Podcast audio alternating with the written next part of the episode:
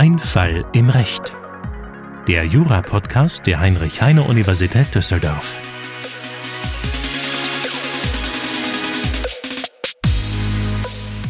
Willkommen bei Ein Fall im Recht, dem Podcast mit den Fällen aus dem echten Leben. Mein Name ist Philipp Offergeld, ich bin wissenschaftlicher Mitarbeiter am Lehrstuhl von Professor Potzun und mit mir dabei ist heute Anna Kronberg, ich bin ebenfalls Mitarbeiterin am gleichen Lehrstuhl. Ja, Anna, wir haben heute mal wieder so einen richtigen Examensklassiker dabei, ne? Finde ich auch. Und mich wundert es total, dass der noch nicht in unserer Podcast-Reihe enthalten war. Ja, stimmt. Wir waren wirklich beide so, ja, was sollen wir eigentlich mal wieder für einen Fall jetzt machen? Wie immer. Genau. Und dann äh, meintest du so, wir hatten noch gar keine gestörte Gesamtschuld, oder? Und dann fand ich es auch irgendwie krass, dass wir das noch nicht hatten. Und da haben wir uns gedacht, jo, das machen wir mal. Und wir haben uns dafür auch wirklich den ja, Standardfall fast rausgesucht, nämlich eine Entscheidung des BGH von 1988. Und den wollen wir uns heute mal zusammen anschauen und wir wollen euch dann zeigen, was hat es mit dieser gestörten Gesamtschuld auf sich, Vor allem, wie löst man das oder wie baut man das im Fall auf? Ne? Genau, das, das, ist, ja eigentlich das Schwierige. Genau, ja. Genau, das wollen wir uns heute anschauen, wollen euch zeigen, wie muss ich das eigentlich in meiner Klausur einbauen. Und dann hoffen wir, dass ihr mit diesem Standardproblem deutlich besser klarkommt. Und nebenbei besprechen wir auch nochmal wichtige Sachen zu den Verkehrssicherungspflichten. Das ist ja auch etwas, was immer wieder dran kommt. Genau, richtig deliktsrechtliche Klassikerprobleme, ne? Genau. Gut, ja, willst du vielleicht mal anfangen, uns den kurzen Sachverhalt zu schildern?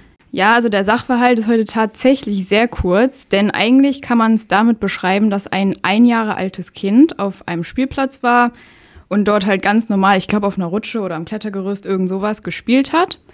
Und dann äh, irgendwann in einem Moment, in dem der Vater nicht ganz aufmerksam war, ist dieses Kind aus anderthalb Metern Höhe auf den Asphaltboden gefallen und hat sich Verletzungen, ich weiß nicht, ich glaube am Kopf oder so zugezogen. Ja, am Kopf und an der Schulter. Erhebliche Verletzung heißt es im Urteil, genau. Ja. Also dieses Kind hat sich verletzt, weil es von der Rutsche gefallen ist. Und das Problem, warum es sich verletzt hat, war dann halt, dass eben da ein Asphaltboden drunter lag unter dieser Rutsche und es eben keine richtigen Schutzvorkehrungen gab, damit das nicht passiert. Also äh, das hätte natürlich auch irgendwie vermieden werden können, wenn man entweder sagt, es gibt einen anderen Boden. Ja, es gibt ja bei Spielplätzen häufig so einen Gummiboden, ne? Ja. Oder halt Sand oder so. Und das hatten wir hier nicht. Ja, und ähm, eigentlich ist es ja auch oben immer so sicher, dass man da nicht irgendwo durchfallen kann. Oder sollte so sein. Also eigentlich genau. ist da ja immer irgendwie so ein Gerüst drum, sodass auch keine kleinen Kinder da durchfallen können. Ja. Aber das war hier nicht der Fall. Okay, und was wir jetzt noch nicht gesagt hatten, war, dass dieser Spielplatz halt ein ganz normaler öffentlicher Spielplatz in der Stadt war, der also von der Stadt betrieben wird. Und das Kind hat jetzt natürlich vertreten durch seine Eltern, weil als Kind mit ein oder zwei Jahren machst du das natürlich nicht, hat jetzt die Stadt auf Schadensersatz in Anspruch genommen, wegen dieser Verletzung. Das Kind hat sich halt verletzt, hat Heilbehandlungskosten, äh, die entstanden sind für ja, die Heilung von dieser Verletzung, geltend gemacht und auch noch Schmerzensgeld.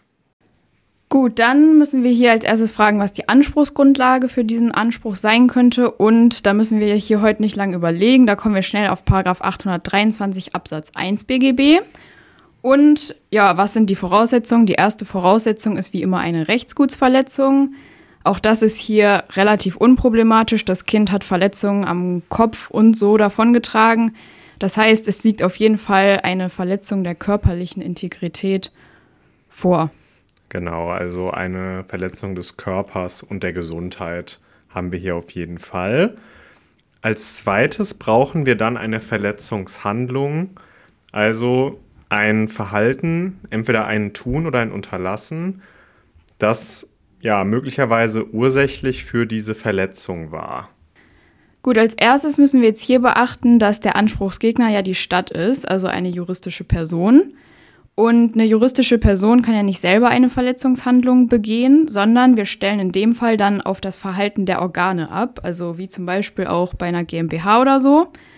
Und das Verhalten der Organe wird dann wie das Verhalten der juristischen Person behandelt.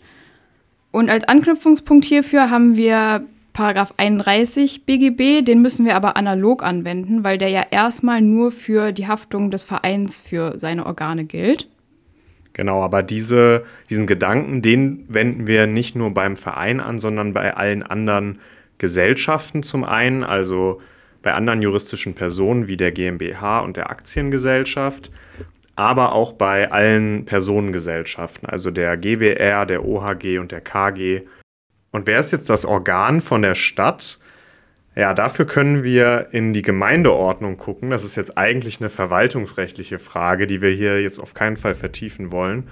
Aber nach Paragraph 63 Absatz 1 der Gemeindeordnung von NRW, und sowas gibt es natürlich entsprechend in allen Bundesländern, ist der Bürgermeister der gesetzliche Vertreter der Gemeinde. Das heißt, die Handlungen des Bürgermeisters werden als Handlung der Gemeinde und damit der Stadt angesehen. Und hier gehen wir jetzt davon aus, dass eben der Bürgermeister diesen Spielplatz errichtet und hat und auch betreibt. Okay, dann müssen wir jetzt im Rahmen der Verletzungshandlung prüfen, ob dem Bürgermeister irgendein Verhalten vorgeworfen werden kann. Ja, woran könnte man hier anknüpfen? Also erstmal könnte man sagen, die Errichtung des Spielplatzes an sich ist schon äh, ja eine Eröffnung einer Gefahrenquelle. Also die Errichtung an sich war schon irgendwie problematisch. Oder man könnte natürlich auch sagen, nee, die Errichtung war eigentlich gar nicht so problematisch. Viel problematischer war, dass er es unterlassen hat, den Spielplatz nicht ordnungsgemäß zu sichern, also nicht irgendwie eine Absperrung oder einen vernünftigen Boden mhm. ähm, installiert hat. Genau, also das hier beides, was woran man anknüpfen kann. Bei dem Prüfungspunkt der Verletzungshandlung würde ich euch immer empfehlen, einfach nur zu überlegen, welches Verhalten war irgendwie ursächlich, auch wenn die Kausalkette total lang ist, zur Rechts, für die Rechtsgutsverletzung. Und da würden wir sagen, ja, hätten die den Spielplatz nicht errichtet, wäre es natürlich nie zu dieser Verletzung gekommen. Ne? Also das ist theoretisch eine Verletzungshandlung, an die wir anknüpfen können. Genauso könnte man aber auch sagen, ja, das ist zwar kausal, aber der eigentliche Vorwurf, der, der ja auch zeitlich vielleicht näher dran liegt, ist, dass sie keine richtige Sicherung vorgenommen haben, damit es nicht zu diesem Unfall kommt. Das sind also beides Verletzungshandlungen, an die man hier anknüpfen könnte. Und so einen richtig großen Unterschied würde es hier auch tatsächlich gar nicht machen, woran man anknüpft am Ende. Aber ihr müsst euch natürlich in der Klausur dann schon entscheiden. Und wie grenzt man denn jetzt hier ab? Also welche Variante nimmt man denn jetzt, Anna? Ähm, man grenzt immer danach ab, was der Schwerpunkt der Vorwerfbarkeit ist. Und ja, eigentlich hat Philipp das jetzt auch schon mehr oder weniger vorweggenommen, indem er gesagt hat, naja, also natürlich war irgendwie dieser, die, die Errichtung des Spielplatzes auch kausal, aber eigentlich wird hier ja primär vorgeworfen, dass der Spielplatz an sich nicht ordnungsgemäß ähm, gesichert wurde, also eben durch diesen Asphaltboden und durch die fehlende Absicherung. Genau. Wenn wir jetzt also sagen, die relevante Verletzungshandlung ist das Unterlassen der Sicherung des Spielplatzes, dann kommen wir als nächstes zu der Feststellung, okay, ein Unterlassen ist aber nur dann ein deliktsrechtlich relevantes Verhalten, wenn eine Pflicht zur Handlung bestanden hat. Also Unterlassung nur tatbestandsmäßig, wenn eine Handlungspflicht bestand. Okay, dann müssen wir hier fragen, woraus sich eine Pflicht zum Handeln überhaupt ergeben könnte. Und vor allem beim Unterlassen muss man dabei ja immer an die Verkehrssicherungspflichten denken. Und wie prüft man Verkehrssicherungspflichten? Man prüft die typischerweise zweischrittig. Also man fragt immer als erstes, ob es überhaupt eine Verkehrssicherungspflicht gibt. Und im zweiten Schritt fragt man dann, was von dieser Verkehrssicherungspflicht umfasst ist. Genau, und eine Verkehrssicherungspflicht hat man grundsätzlich immer dann, wenn man eine Gefahrenquelle schafft oder sie aufrechterhält. Und wie ist das hier beim, beim Bürgermeister bzw. bei der Stadt? Ja, die Stadt hat hier einen Spielplatz eröffnet, den hat sie errichtet und den betreibt sie auch weiterhin, wo ja Kinder verleitet werden, natürlich mit äh, auch drauf zu spielen. Und hier bestand auch die Möglichkeit, dass Kinder von dieser ähm, Rutsche runterfallen und ja, es gab also eine Gefahrenquelle, die hier von der Stadt geschaffen wurde. Und wenn ich so eine Gefahrenquelle schaffe, dann muss ich auch ähm, ja, gewisse Verkehrssicherungspflichten erfüllen. Okay, gut. Das heißt, eine Verkehrssicherungspflicht besteht grundsätzlich. Dann müssen wir jetzt im zweiten Schritt fragen, was von dieser Verkehrssicherungspflicht umfasst wird.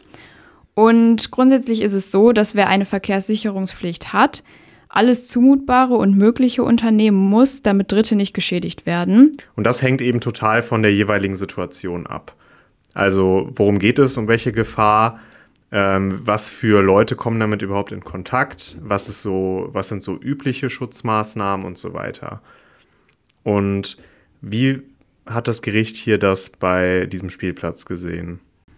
Also der BGH hat hier gesagt, dass beim Spielplatz, also gerade beim Spielplatz, auch immer darauf zu achten ist, dass das Ausmaß der Sicherheit sich am Alter des jüngsten Kindes orientiert. Und das ist in unserem Fall vielleicht auch dahingehend relevant, dass ein Einjähriger schneller von einem Klettergerüst fällt als ein Zehnjähriger oder so. Auf jeden Fall hätte man aber erwarten können, dass der Bodenbelag so beschaffen ist, dass Kinder auch aus einer Höhe von 1,50 Meter sich keine schwerwiegenden Verletzungen zuziehen. Oder wie der WGH es formuliert, dass der Untergrund mit aufprallhemmender Beschaffenheit ausgewählt ist.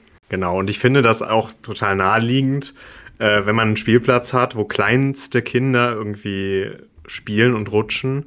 Und wenn man da 1,50 Meter weit fallen kann, was wirklich viel ist, überlegt euch das mal. Fast so groß wie ich. ja, dann muss natürlich der Bodenbelag irgendwie weich sein. Und das war hier nicht gegeben. Deswegen haben wir eine Verletzung der Verkehrssicherungspflicht der Stadt. Und damit haben wir ein tatbestandsmäßiges Unterlassen der Stadt. Okay, dann kommen wir jetzt zur haftungsbegründenden Kausalität. Und bei der haftungsbegründenden Kausalität fragt man ja immer, ob zwischen der Verletzungshandlung und der Rechtsgutsverletzung eine Kausalität besteht. Und hier fängt man ja typischerweise mit der Äquivalenztheorie an. Und in unserem Fall ist ja noch darauf zu achten, dass wir ein Unterlassen haben. Das heißt, wir fragen, ob die Rechtsgutsverletzung mit an Sicherheit grenzender Wahrscheinlichkeit entfallen wäre, wenn die Sicherungsmaßnahmen oder Sicherungsvorkehrungen äh, getroffen worden wären. Und ja, wie ist das hier? Also hätte die Stadt den Spielplatz vernünftig gesichert oder jedenfalls einen vernünftigen Belag ähm, verwendet, wäre K entweder gar nicht von der Rutsche gefallen oder hätte sich beim anderen Belag nicht so schwer verletzt. Genau. Und deswegen ist hier die ähm, haftungsbegründende Kausalität im Sinne der Äquivalenztheorie in jedem Fall gegeben. Die anderen beiden Theorien, die wir im Rahmen der haftungsbegründenden Kausalität anwenden, sind die Adäquanztheorie und der, die Frage nach dem Schutzzweck der Norm. Bei der Adäquanztheorie geht es darum zu schauen, liegt das hier innerhalb der Lebenserfahrung, dass wenn diese Verletzungshandlung vorgenommen wird, dass es dann zu dieser Rechtsgutsverletzung kommt. Damit will man einfach nur völlig unwahrscheinliche Kausalverläufe ausschließen. Und das ist hier natürlich nicht der Fall. Wenn ich so eine, so eine Sicherungsmaßnahme hier nicht vornehme, also den Boden nicht sicher mache oder keine äh, Runterfallschutzmechanismen einbaue, dann ist es natürlich überhaupt nicht unwahrscheinlich, dass es zu so einer Verletzung kommt. Deswegen die Adäquanztheorie ist kein Problem. Und beim Schutzzweck der Norm, da schauen wir uns an, sollte die Verhaltenspflicht, die wir der Stadt hier zur Last legen, auch gerade vor dieser Rechtsgutsverletzung schützen. Und auch das ist klar, das haben wir im Prinzip auch eben schon gesagt. Warum gibt es diese Verkehrssicherungspflicht? Weil solche Unfälle unter anderem verhindert werden sollen. Das heißt, die haftungsbegründende Kausalität ist insgesamt vorhanden. Alles klar, dann kommen wir jetzt zur Rechtswidrigkeit. Grundsätzlich ist es ja so, dass die Rechtswidrigkeit indiziert wird, aber wir haben hier ein Unterlassen und beim Unterlassen oder auch bei mittelbaren äh, Verletzungen muss die Rechtswidrigkeit immer positiv festgestellt werden. Das heißt, wir müssen feststellen, ob hier eben eine Verletzung gegen diese Verkehrssicherungspflicht vorlag. Das haben wir aber ja oben schon gemacht. Also wir haben oben ja schon geprüft, dass eben gerade eine Verkehrssicherungspflichtverletzung vorliegt. Ja, und deswegen können wir den Prüfungspunkt abhaken. Genau, also wir haben ja die Verkehrspflichtverletzung schon oben bei der Verletzungshandlung besprochen. Ähm, und jetzt verweisen wir so ein bisschen darauf. Das zeigt auch, und das wird auch teilweise gemacht, dass man dieses Problem mit der Verkehrssicherungspflicht auch genauso gut erst bei der Rechtswidrigkeit das erste Mal ansprechen kann. Das ist auch völlig in Ordnung und auch wird von einigen so gemacht. Man kann das sogar auch beim Schutzzweck der Norm ansprechen. Das nur mal so als Hinweis, äh, was den Aufbau angeht. Wir haben das jetzt hier so gemacht, wie wir es für logisch und einfach halten. Aber äh, nur, dass ihr Bescheid wisst, dass man beim Aufbau teilweise auch andere Sachen sieht. Gut, dann kommen wir zum Verschulden. Das heißt, die Stadt müsste hier vorsätzlich oder fahrlässig gehandelt haben. In unserem Fall war es von der Stadt fahrlässig, dass sie nicht erkannt hat, dass hier diese Verkehrssicherungspflicht besteht und dementsprechend auch nicht danach gehandelt hat. Und ja. Genau. Dann brauchen wir als nächstes einen Schaden. Hier hat unser einjähriger Kläger ja geltend gemacht, dass er Heilbehandlungskosten hatte. Und äh, er möchte außerdem ein Schmerzensgeld haben. Ganz kurz, äh, kennt ihr alle sicherlich schon, wonach, wonach richtet sich das? Wonach kriegt ihr die beiden Sachen? Also die Heilbehandlungskosten richten sich nach 249 Absatz 2 BGB und das Schmerzensgeld ist in 253 Absatz 2 BGB geregelt. Genau, das ist alles gar kein Problem. Noch ganz schnell zuletzt die haftungsausfüllende Kausalität meint die Kausalität zwischen der Rechtsgutsverletzung und dem Schaden. Ja, ist hier unproblematisch. Die Heilbehandlungskosten und das Schmerzensgeld wären nicht entstanden, wenn äh, sich der Kläger nicht an seinem Körper verletzt hätte. Das heißt, alle Voraussetzungen für einen Schadensersatzanspruch des Klägers gegen die Stadt sind hier erstmal gegeben. Okay, was man dann äh, beim Schadensersatzanspruch generell nicht vergessen sollte, ist die Prüfung eines Mitverschuldens und ob sich dadurch eine Kürzung des Anspruchs ergeben könnte. Das Mitverschulden ist im Paragraph 254 BGB geregelt. Da steht, hat bei der Entstehung des Schadens ein Verschulden des Beschädigten mitgewirkt, so hängt die Verpflichtung zum Ersatz sowie der Umfang des zu leistenden Ersatzes von den Umständen, insbesondere davon ab, inwieweit der Schaden vorwiegend von dem einen oder dem anderen Teil verursacht worden ist. Und ja, wie ist das in unserem Fall? Also als erstes könnten wir an ein eigenes Mitverschulden des Kindes denken. Aber der ist ja gerade einmal anderthalb Jahre alt. Und deshalb müssen wir hier einmal fragen, ob der Minderjährige überhaupt vorsätzlich oder fahrlässig handeln kann. Das ist ja erstmal in 276 BGB geregelt. Und Paragraph 276 Absatz 1 Satz 2 verweist auf die Paragraphen 827 und 828 BGB. Und dort steht, wer nicht das siebente Lebensjahr vollendet hat, ist für einen Schaden, den er einem anderen zufügt, nicht verantwortlich. Genau, und das gilt jetzt nicht nur für Schäden, die er einem anderen zufügt, sondern das ist der allgemeine Maßstab für, kann ich überhaupt vorsätzlich oder fahrlässig handeln? Und der Einjährige kann also überhaupt nicht vorsätzlich oder fahrlässig handeln. Das heißt, selbst wenn wir dem jetzt einen Vorwurf machen wollen würden, du bist ja total blöd, dass du da runterfällst, äh, das geht halt bei einem Einjährigen nicht. Man kann dem keinen Vorwurf machen, dass er fahrlässig gehandelt hat. Das heißt, ein eigenes Mitverschulden von ihm kommt gar nicht in Betracht. Aber wir könnten ja darüber nachdenken, ob hier ein Mitverschulden der Eltern vorliegt, welches dem Minderjährigen dann zugerechnet werden müsste. Und wie kommt man da drauf? Also dafür müssen wir in Paragraph 254 Absatz 2 Satz 2 schauen. Dort steht nämlich, die Vorschrift des Paragraph 278 findet entsprechende Anwendung. Und in 278, und die Norm kennt ihr ja sicherlich, zumindest wenn ihr, ich sag mal, mindestens im zweiten Semester seid, steht, der Schuldner hat ein Verschulden seines gesetzlichen Vertreters und der Person, deren er sich zur Erfüllung seiner Verbindlichkeit bedient, in gleichem Umfang zu vertreten wie eigenes Verschulden. Und die Eltern sind ja gesetzlicher Vertreter ihres Kindes nach 1626, 1629 BGB. Also über diesen Weg könnten wir eventuell ein ja, Mitverschulden der Eltern bei diesem Unfall dem Kind quasi zu Lasten legen und den Anspruch auf Schadensersatz gegen die Stadt kürzen.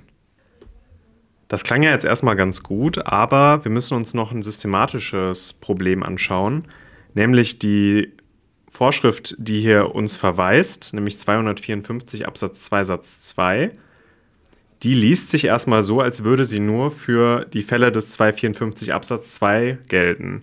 Und das sind Fälle, wo ein Schaden schon besteht und danach man nicht verhindert, dass der Schaden noch größer wird. Bei uns geht es aber nicht darum. Bei uns geht es darum, dass bei der Entstehung des Schadens ein Mitverschulden auftritt. Und das ist ein Fall von Absatz 1. Deswegen könnte man sich jetzt fragen, gilt dieser Verweis auf 278 BGB nur in den Fällen des Absatzes 2 oder in allen Fällen von 254? Ja, wie ist das? Also es gibt halt eigentlich keinen Grund dafür, dass man es nicht als Absatz 3 sehen sollte. Es wird eigentlich vielmehr davon ausgegangen, dass es sich um ja, ein Versehen oder so gehandelt hat. Das heißt, wir lesen den Paragraph 254 Absatz 2 immer als Absatz 3. Und ich glaube, das ist auch ein absolutes Standardproblem, was oft im Examen drankommt. Ja, auf jeden Fall. Okay, also wir wissen jetzt, dass die, der Verweis auf 278 auch in unserem Fall gilt. Und in 278 steht ja drin, dass quasi jetzt übersetzt, das Kind sich ein Verschulden seiner gesetzlichen Vertreter anrechnen lassen müsste. Aber es gibt noch ein Problem, nämlich die Frage, verweist der 254 Absatz 2 Satz 2 einfach nur auf die Rechtsfolgen von 278? Was bedeuten würde, dass wir nicht die Voraussetzungen von der Vorschrift prüfen müssten. Oder verweist das eben auch auf deren Voraussetzungen? Das wäre dann ein sogenannter Rechtsgrundverweis. Und warum würde das uns wiederum ein Problem machen? Das ist deshalb problematisch, weil wir dann ja die Voraussetzungen des Paragraphen 278 prüfen müssten. Und in Paragraph 278 ist ja die Rede vom Schuldner. Und daraus ziehen wir dann quasi die Voraussetzung, dass wir hier ein Schuldverhältnis zwischen dem Kind und der Stadt bräuchten. Und nur dann müsste sich der, das Kind eben das Verhalten seiner Eltern als Mitverschulden anrechnen lassen. Und das ist jetzt unser Problem. Zwischen dem Kind und der Stadt bestand keinerlei Schuldverhältnis, bevor es zu dem Unfall gekommen ist. Die hatten keinen Vertrag oder auch sonst keine schuldrechtliche Beziehung. Es entsteht zwar dann durch den Unfall ein Schuldverhältnis, nämlich ein deliktisches Schuldverhältnis, aber vor dem Unfall gab es das noch nicht. Und das hätte dann zur Folge, dass die Voraussetzungen von 278 nicht vorliegen und dann auch kein Anrechnen des Mitverschuldens der Eltern möglich ist. Okay, das heißt, wir müssen hier entscheiden, ob ein Rechtsgrund- oder ein Rechtsfolgenverweis vorliegt. Was spricht für einen Rechtsgrundverweis? Ähm, von einem Rechtsgrundverweis geht man ja in den meisten Fällen vor allem dann aus, wenn in der verweisenden Norm keine Tatbestandsmerkmale genannt werden. Und das ist hier ja so, also hier steht in 254 Absatz 2 Satz 2 ja einfach nur, dass die Vorschrift entsprechende Anwendung findet. Und deswegen würden wir in dieser Hinsicht erstmal von einem Rechtsgrundverweis ausgehen. Und das hat jetzt hier zur Folge, dass eine Anrechnung des Mitverschuldens der Eltern nicht möglich ist. Also der Anspruch ist jetzt nicht, wegen Mitverschuldens der Eltern zu kürzen. Und das ist wirklich so ein Standardproblem. Also hier, hier kommen wirklich Standardprobleme auf Standardprobleme, äh, was man sich einfach merken sollte. Der 254 Absatz 2 Satz 2 wird als Absatz 3 gelesen und es ist nach herrschender Meinung ein Rechtsgrundverweis. Okay, das heißt, wir können hier ein Mitverschulden der Eltern grundsätzlich nicht anrechnen das erscheint hier jetzt erstmal in der Hinsicht komisch, dass die Eltern ja trotzdem nicht vernünftig aufgepasst haben. Also das ist ja, wurde ja auch im Sachverhalt genannt, dass der Vater daneben stand und nicht vernünftig darauf geachtet hat, ob das Kind sicher von diesem Gerüst oder der Rutsche wieder runterkommt. Genau, also dieser Unfall ist auch nur passiert, weil die Eltern nicht aufgepasst haben. Das heißt, der Minderjährige hätte eigentlich auch einen eigenen Anspruch gegen die Eltern. Genau, das kommt einem jetzt vielleicht ein bisschen komisch vor, weil gut, ein Schadensersatzanspruch gegen die Eltern macht der natürlich nicht geltend, zumal er natürlich auch selber nur von den Eltern vertreten wird grundsätzlich. ähm, aber das muss man sich erstmal klar machen. Für den Unfall verantwortlich, kausal, war hier sowohl die Stadt als auch die Eltern von dem Kind. Und deswegen hätte das Kind theoretisch auch einen Schadensersatzanspruch gegen seine Eltern. Und was ist denn, wenn man mehrere Schädiger hat? Was gilt denn dann, Anna? Also bei mehreren Schädigern gilt immer Paragraph 840. Dieser regelt die Haftung mehrere und dort steht, sind für den aus einer unerlaubten Handlung entstehenden Schaden mehrere nebeneinander verantwortlich, so haften sie als Gesamtschuldner. Und was es bedeutet, Gesamtschuldner zu sein, ist in Paragraph 421 geregelt. Dort ist die, der Gesamtschuldner auch legal definiert und zwar schulden mehrere eine Leistung in der Weise, dass jeder die ganze Leistung zu bewirken verpflichtet, der Gläubiger aber die Leistung nur einmal zu fordern berechtigt ist, so kann der Gläubiger die Leistung nach seinem Belieben von jedem der Schuldner ganz oder zu einem Teil fordern. Genau, das, da fragt man sich jetzt vielleicht schon, wenn man das noch nicht kennt, was hat das jetzt mit unserem, mit unserem Fall zu tun? Denn, okay, es gibt jetzt mehrere Schuldner, die sind Gesamtschuldner, die Stadt und die Eltern. 421 BGB sagt aber, dass das Kind auch entscheiden kann, die gesamte Summe nur von der Stadt zu verlangen. Das heißt, das hat ja auf, unseren, auf unsere Anspruchsprüfung hier erstmal gar keinen Einfluss. Woraus sich das Problem dann aber ergibt, das ist die Frage, was passiert, wenn die Stadt alles gezahlt hat. Und das steht in 426 BGB. In 426 steht in Absatz 1 Satz 1, die Gesamtschuldner sind im Verhältnis zueinander zu gleichen Anteilen verpflichtet, soweit nicht an ein anderes bestimmt ist. Und das bedeutet eben, dass zwar beide Gesamtschuldner in Anspruch genommen werden können, auch einzeln, also das Kind kann jetzt von der Stadt alles verlangen, aber die Stadt könnte dann zu den Eltern gehen und sagen, ey, ihr seid doch auch Schuldner gewesen, wir sind doch Gesamtschuldner, Kollegen, äh, erstattet mir mal bitte die Hälfte. Weil wir sind ja beide dafür verantwortlich. Und ich habe jetzt schon alles gezahlt, ich muss aber eigentlich ja nur mit euch gemeinschaftlich haften. Das wäre also der sogenannte Gesamtschuldnerausgleich. Und auch da jetzt die Frage, was hat das eigentlich mit unserem Fall zu tun? Ja, das hat keinen Einfluss auf den Anspruch von dem Kind. Also das Problem in unserem Fall ergibt sich jetzt aus Paragraph 1664. Der regelt nämlich eine Haftungsprivilegierung der Eltern. Und zwar steht dort, dass die Eltern bei der Ausübung der elterlichen Sorge dem Kind gegenüber nur für die Sorgfalt einzustehen haben, die sie in eigenen Angelegenheiten anzuwenden pflegen.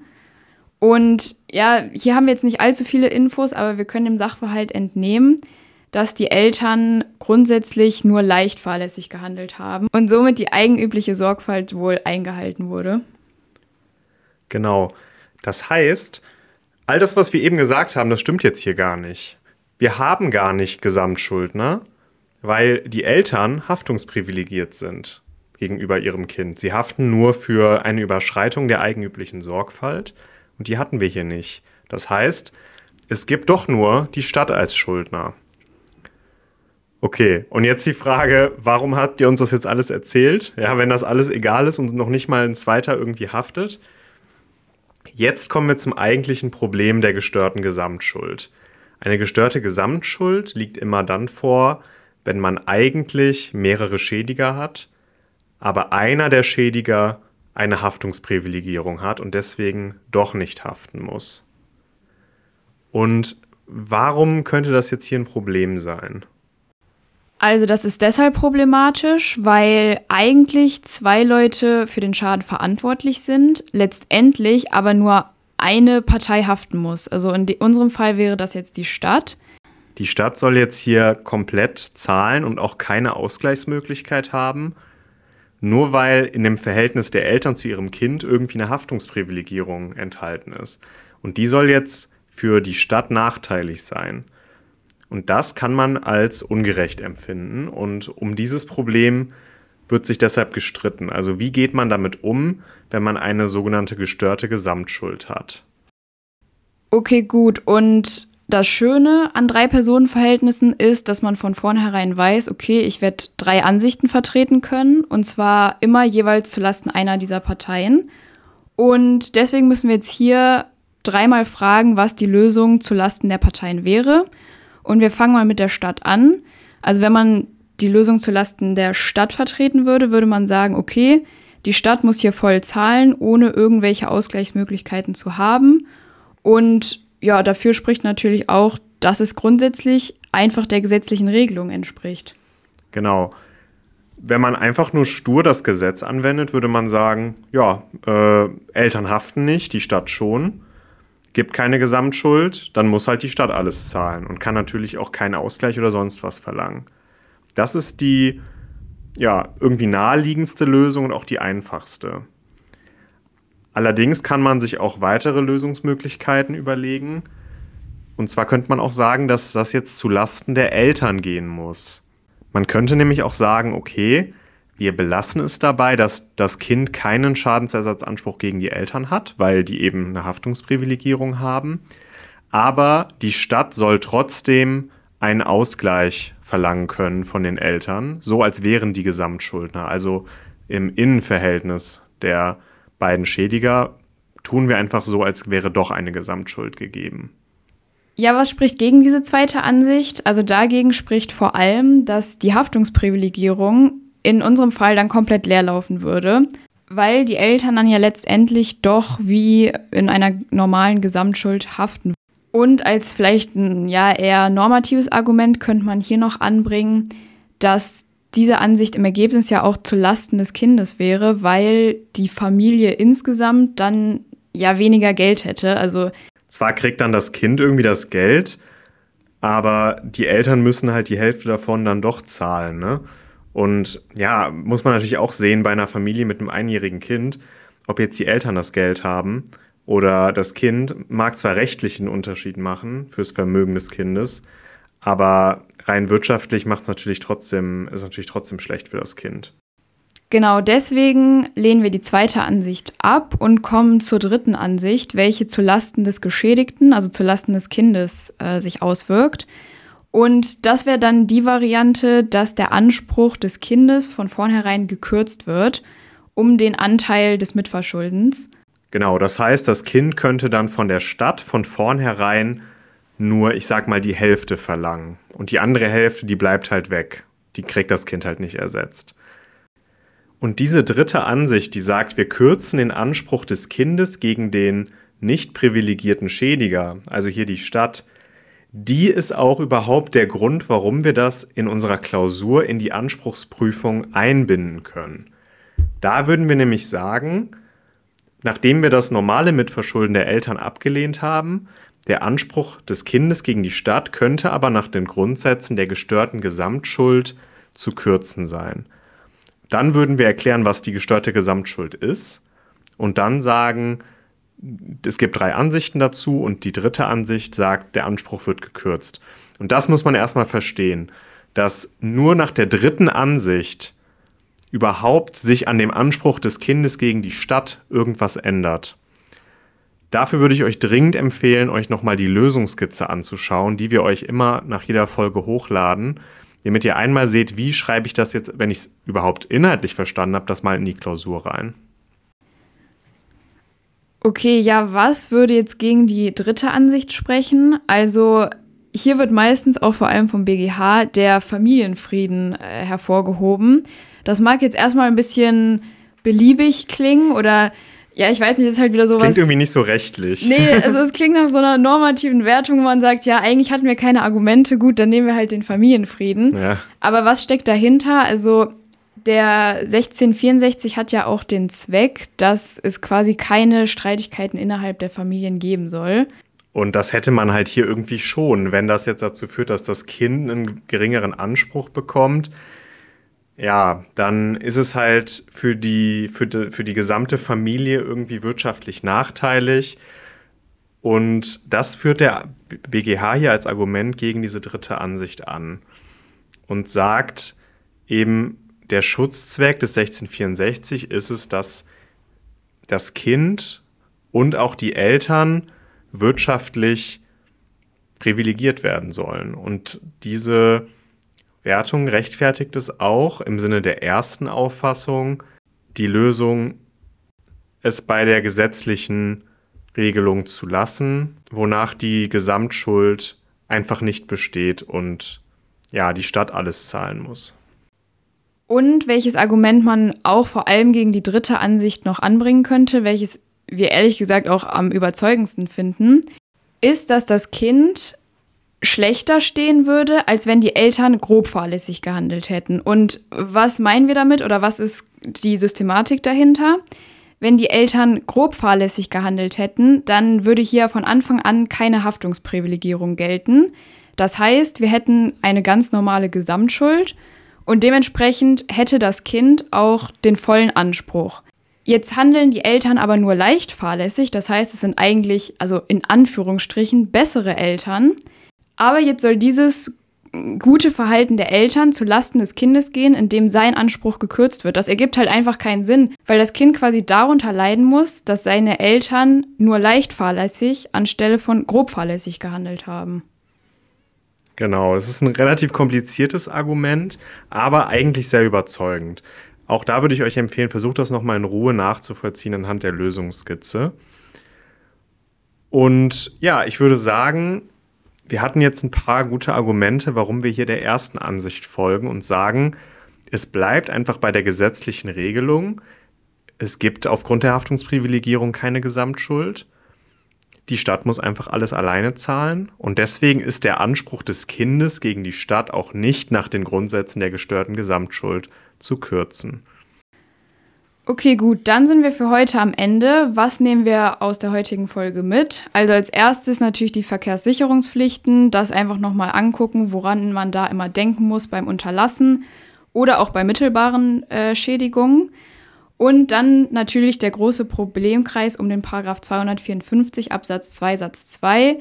Da würde ich mir das einfach immer so merken, dass wenn man irgendwie auf diesen Paragraphen kommt oder auf das Mitverschulden, dass man sich als erstes merkt, dass Paragraph 254 Absatz 2 Satz 2 als Absatz 3 zu lesen ist.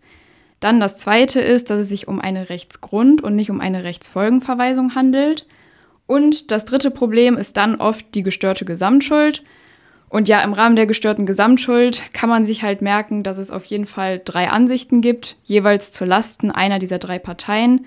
Und die Argumente, ja, haben wir genannt oder sonst findet ihr die, wie gesagt, auch nochmal in der Lösungskizze. Und ja, damit sind wir eigentlich am Ende, aber wir haben noch eine ganz, ganz wichtige, wir haben noch ein wichtiges Anliegen, würde ich sagen.